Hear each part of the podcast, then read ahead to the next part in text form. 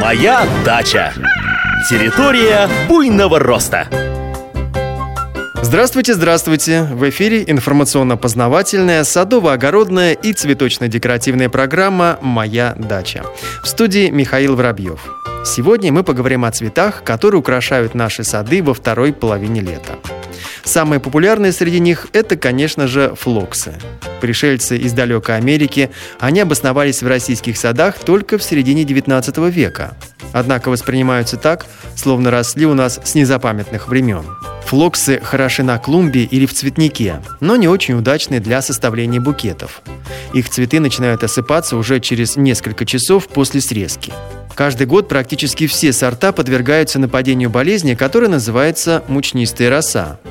Определить ее несложно. Листья и стебли покрываются белым налетом.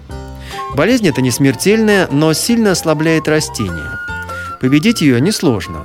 После окончания цветения кусты нужно опрыскать каким-нибудь препаратом против грибковых заболеваний.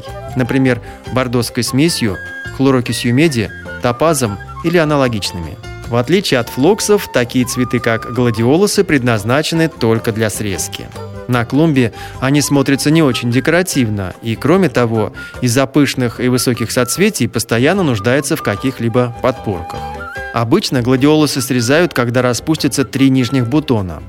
При этом надо постараться сделать так, чтобы все листья остались на растении.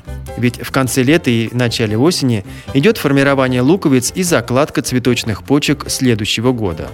А вот георгины можно срезать на любой высоте, потому что запасающие органы, их называют корни-клубни, формируются в течение всего периода роста. На зиму растения нужно выкапывать. Обычно это делают во второй половине сентября.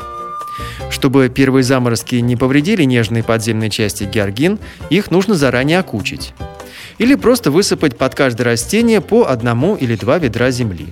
Можно не откладывать эту работу на сентябрь, а выполнить ее прямо в эти выходные.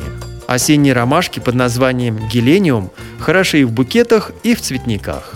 Они окрашены в солнечный золотистый цвет, благодаря чему очень оживляют сад, летние краски которого начинают постепенно бледнеть.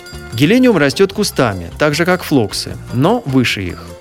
Порой стебли вырастают длиной полтора метра и даже больше. Чтобы дожди или ветер не сломали пышные цветоносы, их нужно аккуратно подвязать. На сегодня все. Хорошей вам погоды, отличного настроения и, конечно же, высоких урожаев. Моя дача. Территория буйного роста.